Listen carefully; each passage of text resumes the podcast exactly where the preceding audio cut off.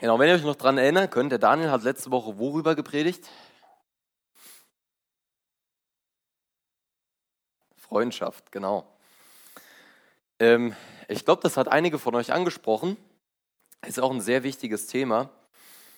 Ähm, und ich glaube, was auch Daniels Anliegen war, ist, dass er euch ermutigen wollte, euch echte, gute und gottgefällige Freundschaften aufzubauen und zu suchen. Oh, Dankeschön. Genau. Und ähm, davor war ich ja äh, dran, auch wieder im Johannesevangelium, da haben wir das Kapitel 1 abgeschlossen und da ging es, ihr habt es eben schon gesagt, um die ersten Jünger, die zu Jesus gekommen sind. Und wir knüpfen genau an der Stelle weiter an, äh, nur ein paar Tage später. Vorgestern, da war ein Freund bei mir, der kommt öfter mal äh, vorbei und dann schwätzen wir abends und so. Äh, der ist kein Christ, aber der hat in der Schule, in der Berufsschule, hat eine Präsentation gehalten über Soft Skills. Wisst ihr, was das ist? Ich vorher auch noch nie gehört. Das sind ähm, Skills, also Fähigkeiten, die nicht unbedingt handwerkliches Geschick erfordern, sondern eher so kleine Fähigkeiten, die dich im Leben weiterbringen, wenn du es einfach weißt. Ein einfaches Beispiel ist, wenn ich jetzt von euch wissen möchte, ich habe da absolut keine Ahnung von, muss ich zugeben, wenn ich wissen möchte, wie ich einen guten Snap erstelle, dann kann ich euch jetzt fragen, wie erstelle ich denn einen guten Snap? Finn, wie erstelle ich denn einen?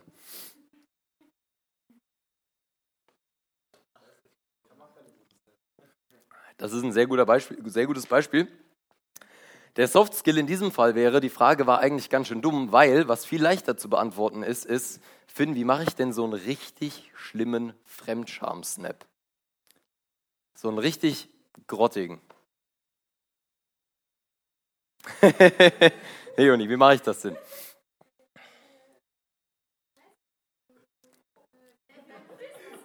Wenn ich von meinen Füßen snappe, okay, dann wissen wir schon mal, ich möchte keinen Snap von meinen Füßen machen, einfach nur. Noch irgendwelche Ideen? Bitte? Ihr seid alle so unkreativ. Naja, aber ihr versteht, ja? Selfie ohne Filter, ganz schlimm, ganz schlimm. Ihr versteht aber das Prinzip. Es fällt uns oft leichter zu sagen, das Beispiel, was er gebracht hat, ist, wie führt man eine gute Beziehung? Die Frage ist auch ein bisschen schwierig, aber es ist sehr leicht zu sagen, wie wir eine schlechte Beziehung führen, romantische Beziehung, zum Beispiel Fremdgehen. Wer das macht, das ist eine relativ schlechte Art, eine Beziehung zu führen, oder? Also das fällt uns ein bisschen leichter. Also anstatt euch heute über die Predigt zu fragen,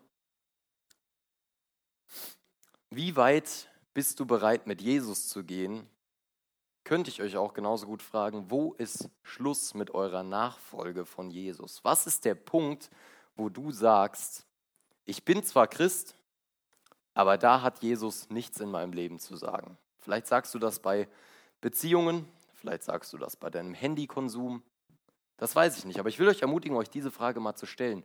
Wo, bis wohin geht eure Bereitschaft, Jesus nachzufolgen? Das ist eine von den Fragen, die wir uns heute stellen wollen. Und ähm, wir gucken uns heute das Beispiel an, äh, die, die Geschichte von der Hochzeit in Kana. Wer kennt das Beispiel? Äh, wer kennt die Geschichte? Ja, einige. Die meisten haben es schon mal gehört. Gibt es auch Lieder drüber. Und bevor wir da einsteigen, würde ich gerne nochmal mit uns beten. Himmlischer Vater, ich danke dir dafür, dass wir dein Wort haben, dass wir darin jeden Tag lesen können, dass wir in einem Land leben, wo wir uns alle es leisten können, Herr, und es auch dürfen, eigene Bibel zu besitzen. Und ich bitte dich, dass wir das Privileg erkennen. Ich bitte dich auch, dass du mir weiter Disziplin gibst, meine Bibel jedes Mal mitzunehmen und auch jeden Tag reinzugucken, Herr. Jeden Tag zu fragen, was du mir zu sagen hast, Herr, was dein Wille ist, was du von mir möchtest, daraus zu lernen. Und ich bitte dich jetzt für die nächste halbe Stunde, Herr, dass du, ja, dass du einfach auf meinen Mund aufpasst, Herr. Dass du mich einfach schweigen lässt, Herr, wenn ich irgendwas Falsches sagen will und dass du mich mit deinem Geist erfüllst, Herr, damit ich überhaupt in der Lage bin, irgendwas Nützliches zu sagen. Danke dafür, dass du sprechen willst. Und ich bitte dich, dass du uns Ohren gibst zu hören. Amen.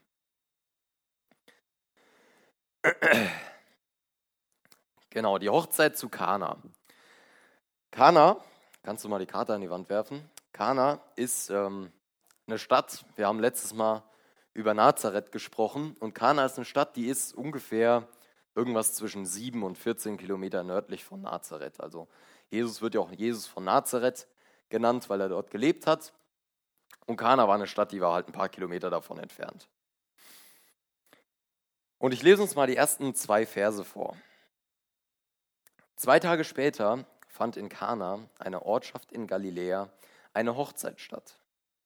Die Mutter Jesu nahm daran teil. Und Jesus selbst und seine Jünger waren ebenfalls unter den Gästen.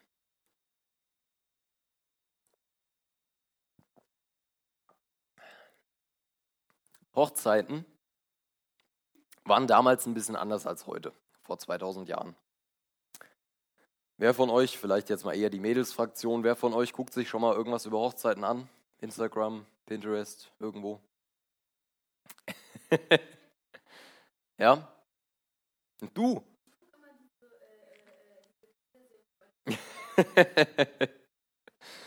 ja, ja, die musste ich früher auch ab und zu mal mitgucken. Ja, wenn man sich, wenn man sich sowas anguckt, dann könnte man ja schon denken, heute wird so ein Gede darum gemacht, um Hochzeiten, dass das vor 2000 Jahren bestimmt komplett anders war, oder? Und das stimmt auch. Vor 2000 Jahren waren Hochzeiten anders als heute. Die waren eigentlich noch viel heftiger als heute. Die wurden viel krasser gefeiert. So eine Hochzeit, das war das Fest, was es gab in einem Dorf oder einer Stadt. Da wurde oft auch einfach das ganze Dorf eingeladen und dann wurde gefeiert. Und zwar nicht nur einen Abend, sondern ja, eine Woche. Sieben Tage wurde da gegessen, gelacht und unter anderem auch sehr viel Alkohol getrunken. Und Jesus und seine Jünger und auch seine Mama, wie wir gelesen haben, die waren da mittendrin.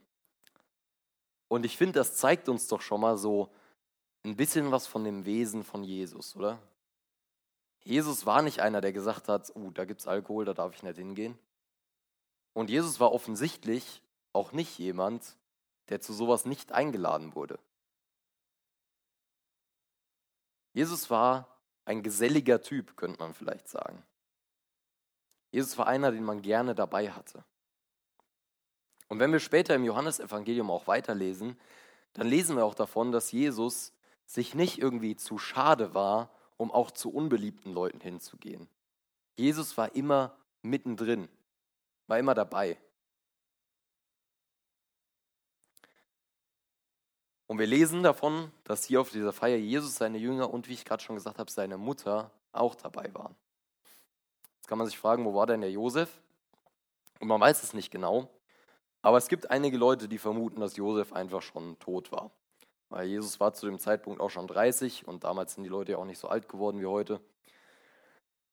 Und so kann man auch vermuten, dass Josef einfach schon einfach nicht mehr gelebt hat. Und die sind jetzt so am Feiern und mitten während der Feier passiert was richtig Schlimmes. Das lesen wir im nächsten Vers. Während des Festes ging der Wein aus. Da sagte die Mutter Jesu zu ihrem Sohn, sie haben keinen Wein mehr. Ich habe eben schon gesagt, bei so Festen gab es oft massig Alkohol. Alkohol, das war so ein Ding in der Gesellschaft damals, das wurde oft nicht wie heute mit Erbrechen oder mit, ich weiß nicht mehr, was ich am Wochenende gemacht habe, verbunden, sondern das wurde oft einfach mit Fröhlichkeit verbunden. Und dieser Alkohol, der war jetzt leer. Der Wein war leer. Bier war damals noch nicht so verbreitet wie heute, gab es auch schon, aber war einfach nicht so verbreitet. Wein so, war so der Go-To-Alkohol. Und die Hochzeit saß jetzt quasi auf dem Trockenen, aber war noch mitten in der Feier.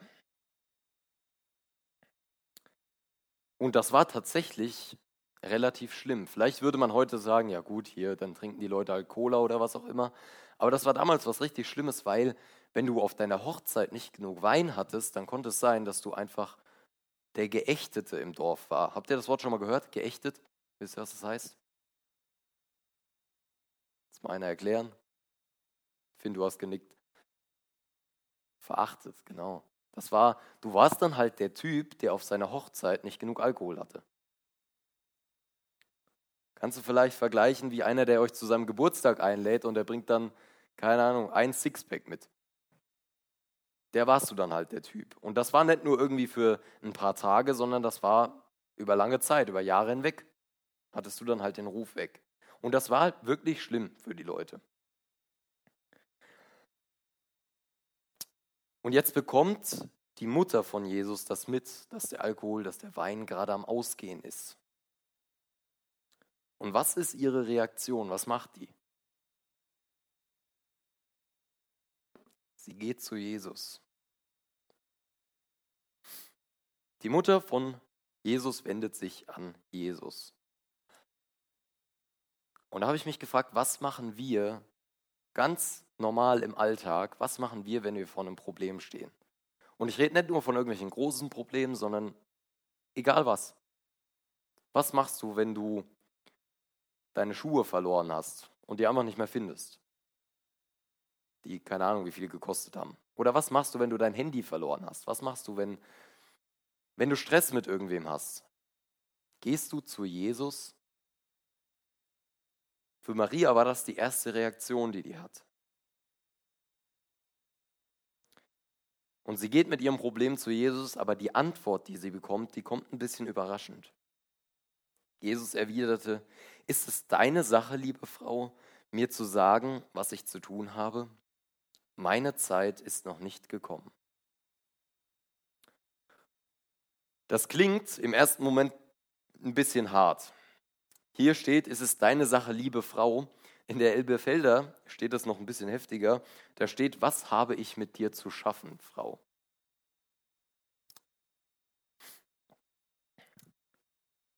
Und man könnte meinen, Jesus ist jetzt hier ein bisschen, ein bisschen äh, respektiert seine Mutter hier nicht.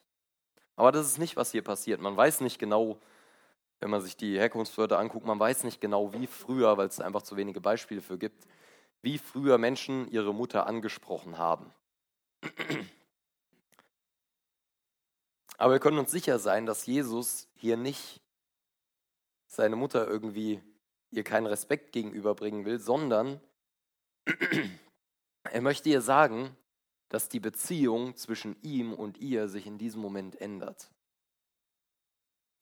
Als Kind, da macht man das, was Mama einem sagt, oder?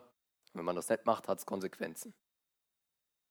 Und später behandelt man seine Mutter trotzdem noch mit Respekt. Und habe ich gerade schon gesagt, Jesus macht das auch, aber mit diesem Satz, es ist, es ist deine Sache, liebe Frau, ist es deine Sache, liebe Frau, mir zu sagen, was ich zu tun habe. Da sagt er quasi, du bist zwar meine Mama, aber ich habe jemand anderen, auf den ich noch mehr hören muss. Und auch das lesen wir später im Johannesevangelium öfter. Jesus sagt immer, dass er nur das tut, was sein Vater von ihm möchte. Und genau das versucht er hier seiner Mutter klarzumachen. Die Maria erwartet vielleicht sogar von ihm, dass er ein Wunder tut. Aber Jesus sagt, ich will erst mal meinen Vater fragen. Ich will nur das tun, was mein Vater möchte. Wer ist Gott für dich? Wenn du jetzt an Gott denkst, ist das dann vielleicht, ich glaube, das passiert sehr schnell, ist das dann vielleicht einfach so eine Wunscherfüllungsmaschine, die wir haben? So, keine Ahnung, abends setzen wir uns hin und dann werfen wir quasi ein Gebet in den Münzschlitz und unten kommt dann eine Gebetserhörung raus. Ist das Gott für uns?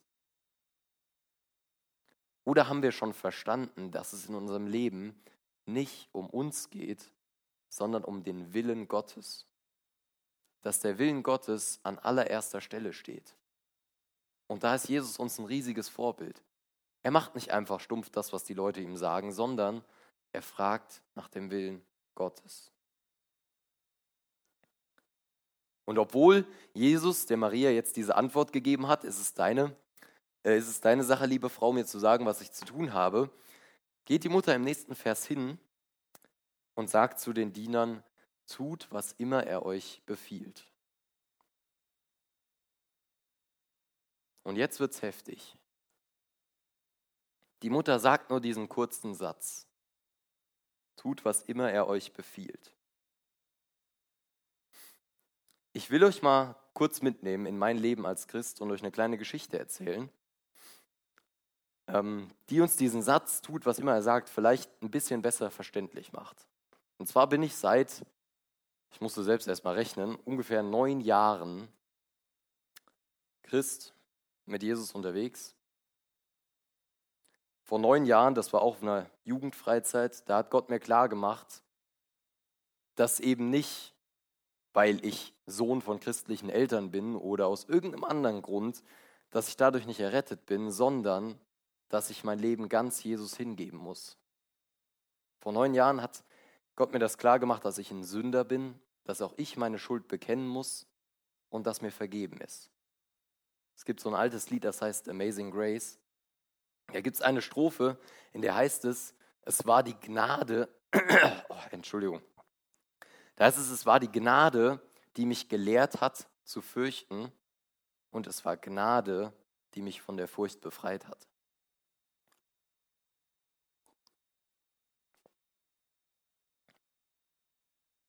Oder die mich von meiner Angst befreit hat.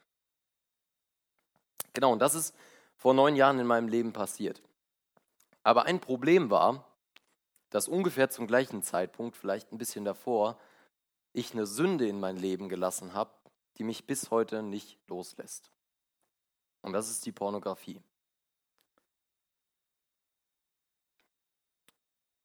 Und von meinem Kopf her weiß ich, dass das schlecht ist. Ich habe ein schlechtes Gewissen dabei ich will das nicht in meinem Leben haben und ich versuche auch wirklich was dagegen zu tun, aber es passiert. Ich falle in dem Thema. Und vielleicht hatte ich auch irgendwann mal den Gedanken, ich kann es euch ehrlich nicht genau sagen, wenn ich verheiratet bin, dann ist das Thema gegessen. Ist auch nicht passiert, kann ich euch auch sagen. Und ich war oder bin immer noch enttäuscht und frustriert, wenn ich da falle. Aber das ist ein ganz anderes Thema, darauf will ich gar nicht so spezifisch eingehen. Aber zu meiner Geschichte, vor ein paar Wochen, keine Ahnung, sechs Wochen oder so, da war ich richtig versucht an einem Tag. Ich war richtig versucht, mir was anzugucken. Und ich habe gedacht, ich halte das einfach nicht mehr aus. Und ich bin rausgegangen und bin spazieren gegangen. Und beim Spazierengehen habe ich gebetet und ich habe mit Gott im Gebet gerungen und ich habe zu Gott gesagt, Gott, bitte zeig mir irgendeinen Ausweg, weil wenn du mir keinen Ausweg zeigst, dann gehe ich gleich nach Hause und werde fallen. Und ich habe das wirklich nicht oft in meinem Leben, aber an dem Tag habe ich eine Sekunde später eine Antwort von Gott bekommen. Und die Antwort war eine Frage. Gott hat mich gefragt, Philipp, wenn ich dir jetzt einen Ausweg zeige, Egal was. Wirst du es machen?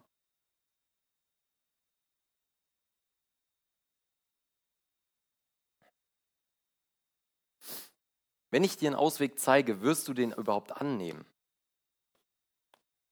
Und ich hatte keine Antwort auf die Frage, weil ich gedacht habe, ich hatte so meine Gedanken, ja Gott, vielleicht das oder das oder das, was könnte ich machen?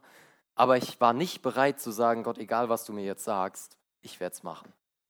Und ich habe mich daran erinnert, dass vor langer Zeit, vor zwei Jahren oder so, es mir richtig gut geholfen hat, wenn ich in Versuchung war, einfach unter die Dusche zu gehen, den Wasserhahn auf A kalt zu stellen und aufzuroppen, weil ich kann dir versprechen, drei Sekunden danach hast du auf jeden Fall andere Gedanken als das.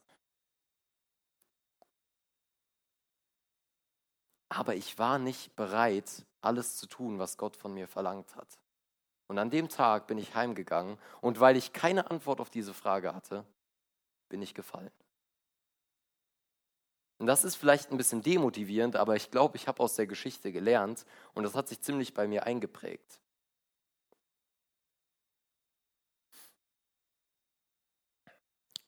Und ich glaube, dass diese Aussage von Maria extrem wichtig ist. Tut, was immer er euch befiehlt. Bist du bereit zu tun, was immer Gott dir sagt, egal was? Weil anders funktioniert es nicht. Jesus hat dich erkauft mit seinem Blut und wenn du dich Kind Gottes nennst,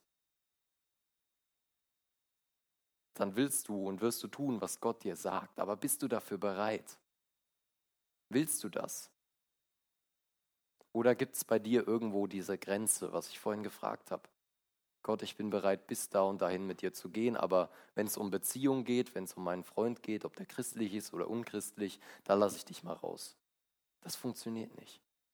Ganz oder gar nicht.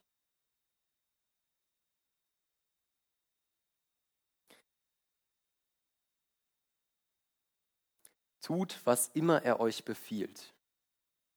In der Nähe standen sechs steinerne Wasserkrüge, wie sie die Juden für die vorgeschriebenen Waschungen benutzen. Die Krüge fassten jeder zwischen 80 und 120 Liter. Jesus befahl den Dienern, füllt die Krüge mit Wasser. Sie füllten sie bis zum Rand. Dann sagte er ihnen, tut etwas davon in ein Gefäß und bringt es dem, der für das Festessen verantwortlich ist. Sie brachten dem Mann ein wenig von dem Wasser. Und er kostete davon, und es war zu Wein geworden. Er konnte sich nicht erklären, woher der Wein kam. Nur die Diener, die das Wasser gebracht hatten, wussten es. Jesus befiehlt den, den Dienern, man könnte auch vielleicht sagen den Kellnern hier, die Krüge mit Wasser zu füllen. Jesus war zwar nur Gast auf diesem Fest, aber trotzdem haben die auf den gehört.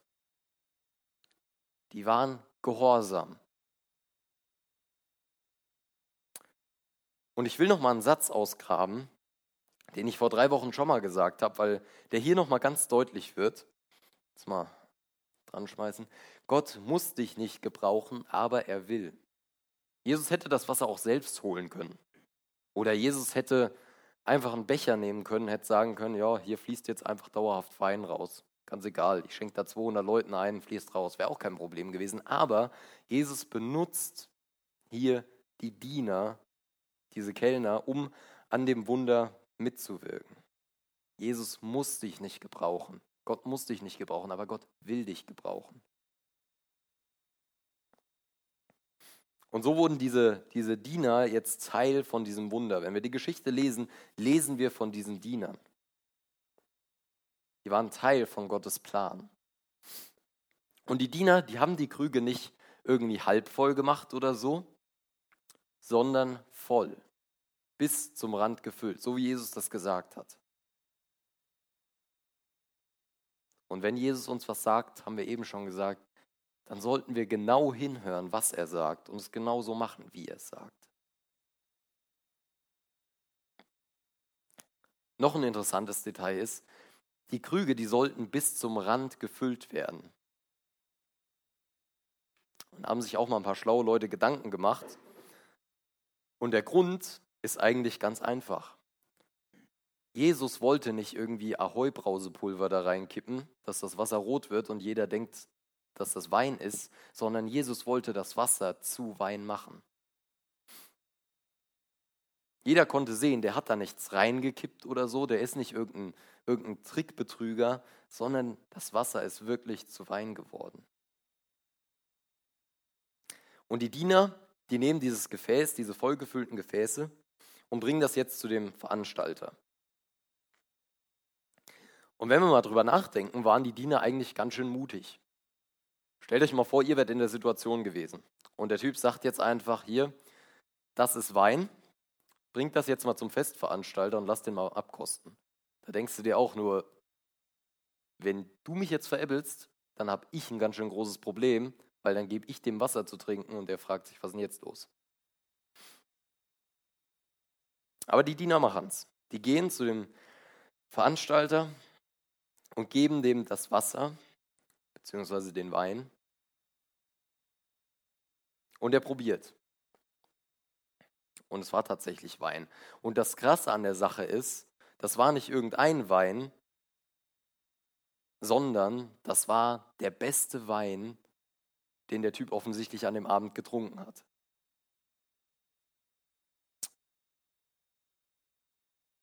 Und hier steht, der Veranstalter wusste einfach nicht, woher der Wein kam. Das wussten zu dem Zeitpunkt nur die Diener und Jesus. Und bestimmt werden die Diener das später irgendwem erzählt haben, aber in dem Moment waren die einzig Eingeweihten in dem Plan die Diener und Jesus selbst. Und ich kann mir vorstellen, dass sich das ganz schön gut für die Diener angefühlt haben muss. Die waren Teil von so einem krassen Wunder, aber waren die einzigen, die Bescheid wissen. Das ist wie, wenn ein guter Freund mit einem Geheimnis zu dir kommt und dir das erzählt, dann fühlst du dich ja wahrscheinlich auch geehrt, dass er es dir erzählt hat. Und auch wieder das nur, weil sie auf Jesus gehört haben. Und vielleicht hast du dich schon mal gefragt,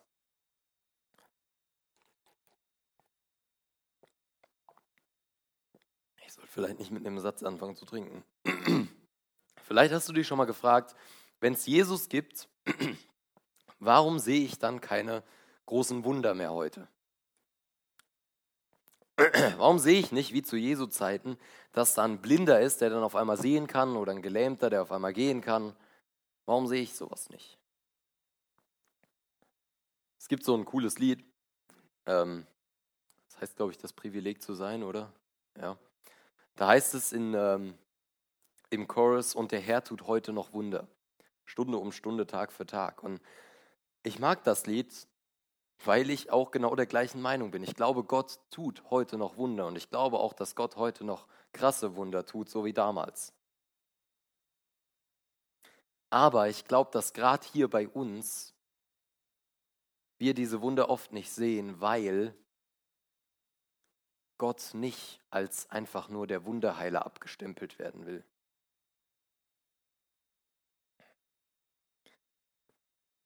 Gott will, dass wir an ihn glauben, weil wir erkannt haben, dass wir Sünder sind.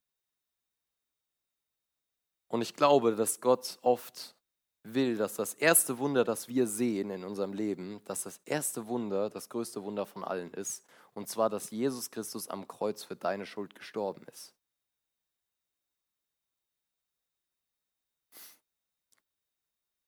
Und ich glaube, dann, wenn wir das erkannt haben, werden wir auch mehr Wunder in unserem Leben sehen.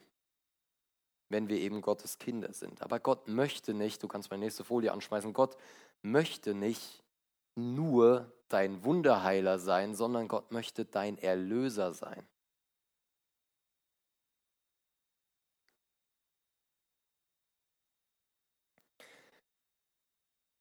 Er, also der Festival, Festveranstalter, er rief den Bräutigam und sagte zu ihm, jeder andere bietet seinen Gästen zuerst den besseren Wein an und wenn sie dann reichlich getrunken haben, den weniger guten. Aber du hast den besseren Wein bis zum Schluss zurückbehalten. Ich habe das eben schon mal gesagt, der Wein, den Jesus da durch dieses Wunder gemacht hat, das war nicht irgendein Wein, sondern das war der beste Wein des Abends. Besser als jeder Wein auf dem Fest. Und ich finde, daran kann man sehen, im Prinzip, die Leute waren schon, weiß ich nicht, angetrunken, hatten auf jeden Fall schon ein bisschen was Intus. Im Prinzip hätte Jesus auch irgendeinen 0815 Wein machen können. Das hätte auch gereicht. Aber Jesus geht es nicht darum, irgendwas zu machen, was auch reicht, sondern bei Jesus gibt es keine halben Sachen, habe ich eben schon mal gesagt. Das sollte es in deinem Leben nicht geben, aber das gibt es bei Jesus auch nicht. Wenn Jesus etwas macht, dann macht er es richtig. Und auch wenn wir Gott vielleicht oft nicht verstehen, wenn wir so fragen, Gott, warum passiert jetzt dies, warum passiert jetzt das, dann können wir uns an sowas erinnern und können darüber nachdenken, wenn Gott was macht, dann macht das richtig. Und egal, was jetzt hier gerade passiert, vielleicht, vielleicht versuche ich mal nicht darüber nachzudenken, was gerade alles negativ läuft, sondern danke Gott schon mal im Voraus, dass er es richtig macht, dass er es gut macht auch wenn ich das noch nicht sehe.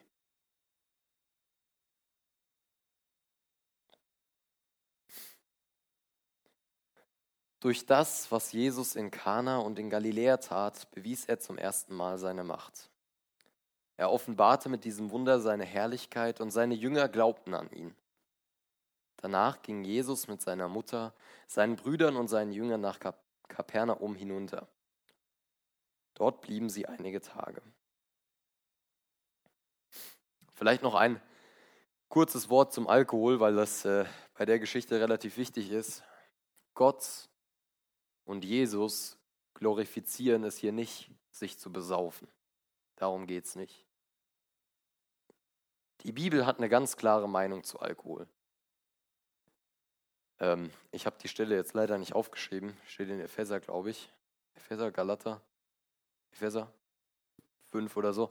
Da steht, betrinkt euch nicht mit Wein, also die Bibel, sondern lasst euch vom Geist erfüllen und singt Lieder und was weiß ich, aber da steht, betrinkt euch nicht mit Wein. Die Bibel hat eine ganz klare Richtlinie zu Alkohol. Die Bibel verteufelt Alkohol nicht. Die sagt nicht, Alkohol trinken ist böse, aber die Bibel sagt, sich zu betrinken. Das soll in unserem Leben nicht vorkommen. Genau. Das war mir nur noch wichtig am Rande nochmal zu sagen. Dieses Wunder, dieses Wasser zu Weinwunder, die Hochzeit von Kana, das markiert so den Anfang von Jesu Wirken. Johannes will direkt am Anfang von seinem Evangelium hier beschreiben, dass an diesem Jesus, von dem er jetzt berichtet, etwas anders ist. Dass er nicht einfach nur ein Zimmermann ist, sondern jemand Größeres. Der Messias, der Heiland. Und hier steht, die Jünger glaubten an ihn. Und wenn man sich das Johannesevangelium anguckt und weiterliest, dann könnte man irgendwann denken, die Jünger glaubten an ihn wirklich, wenn man so liest, was die noch so machen. Wenn man so liest, was die alles noch nicht verstanden haben, als sie mit Jesus unterwegs waren. Aber hier an der Stelle steht, und seine Jünger glaubten an ihn. Es geht in deinem Leben nicht darum, dass du alles verstanden haben musst, dass du die ganze Bibel durchgelesen haben musst und jedes einzelne Glaubensprinzip verstanden haben musst, um Christ zu sein. Was du musst, ist glauben. Seine Jünger glaubten an ihn. Mehr braucht es nicht. Der Rest, der kommt dann in deinem Leben, auf deinem Weg, den Gott mit dir geht. Aber du musst glauben. Ich will euch zum Ende nochmal drei Fragen stellen, habe ich euch mitgebracht. Die erste ist, wie weit bist du bereit zu gehen? Was bist du bereit zu tun, wenn Gott es von dir verlangt? Bist du wirklich bereit, alles zu geben? Die zweite Frage ist, willst du dich von Gott gebrauchen lassen? Willst du das überhaupt? Willst du Teil von Gottes Plan sein? Und die dritte, und wahrscheinlich wichtigste Frage davon, glaubst du nur daran, dass Jesus dein Wunderheiler ist? Dass Jesus irgendein Typ war, der vor 2000 Jahren mal ein paar Leute sehend gemacht hat, ein paar Lahme gehend gemacht hat? Oder glaubst du daran, dass Jesus dein Erlöser ist? Dass Jesus das größte Wunder schon für dich gemacht hat? Dass er am Kreuz für dich gestorben ist, damit du keine Schuld und keine Sünde in deinem Leben mehr hast. Ich bete noch kurz. Herr Jesus, ich danke dir dafür, dass du mächtig bist, Wunder zu tun. Und ich danke dir dafür, dass du auch heute noch Wunder tust.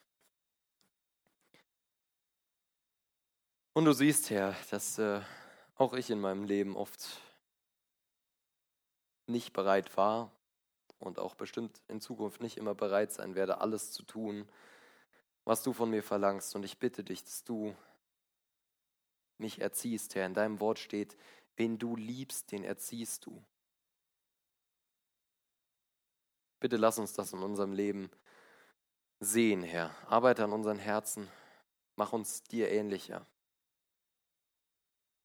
Und lass uns nicht dagegen wehren, sondern einfach uns darüber freuen, Herr, dass du mit uns gehst, dass wir keine Angst haben brauchen, dass, ja, dass wir alles haben, was wir brauchen, dass wir Frieden haben.